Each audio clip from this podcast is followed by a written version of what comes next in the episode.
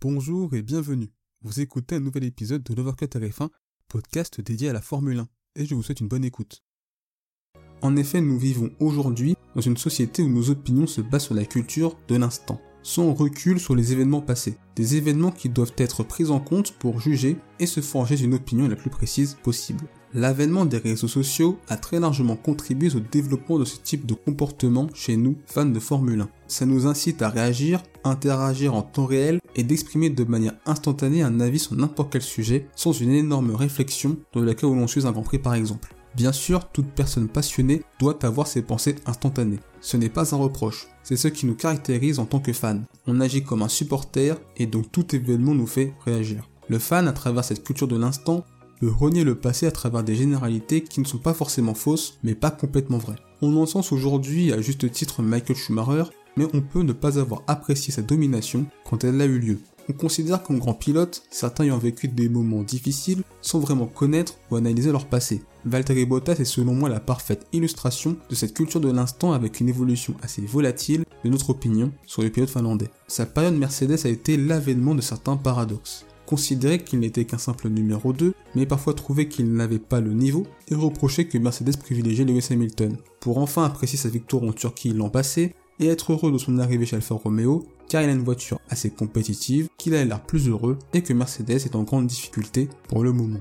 En quelques mois, les opinions sur l'ancien pilote Mercedes de notre part ont énormément fluctué sans avoir selon moi une vision plus globale de sa situation, lequel Lewis Hamilton est un cas très particulier on pourra assimiler la perception de sa domination à celle de Vettel chez Red Bull. Pourtant, sa fin de saison 2021, la perte du titre à Abu Dhabi dans des conditions particulières, et ce début de saison compliqué avec une voiture pas au point, pourraient constituer des éléments s'apparentant à cette souffrance que j'explique depuis le début de mon analyse.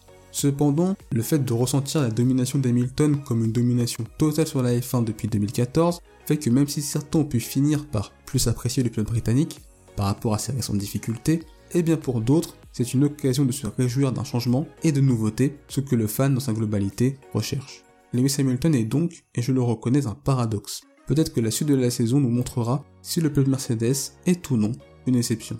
Le fan fait part intégrante de l'écosystème de notre sport. À travers le partage de ses opinions, le fan veut devenir un réel acteur de la Formule 1 et avoir un poids important. Ainsi, le fan est là pour rappeler que sans lui, la F1 n'est rien. Et vous, quel est votre avis sur cette analyse S'il y a des éléments que vous souhaitez affirmer, nuancer ou contredire, eh bien n'hésitez pas à partager votre avis en commentaire et sur les réseaux sociaux, à la fois sur Instagram, Twitter et Facebook. Il suffit juste de taper l'Overcut RF1 et vous nous trouverez. Si cet épisode analyse vous a plu, n'hésitez pas à le liker et à le partager.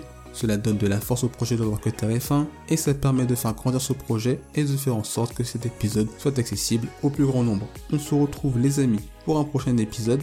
D'ici là, portez-vous bien, je vous souhaite le meilleur, salut.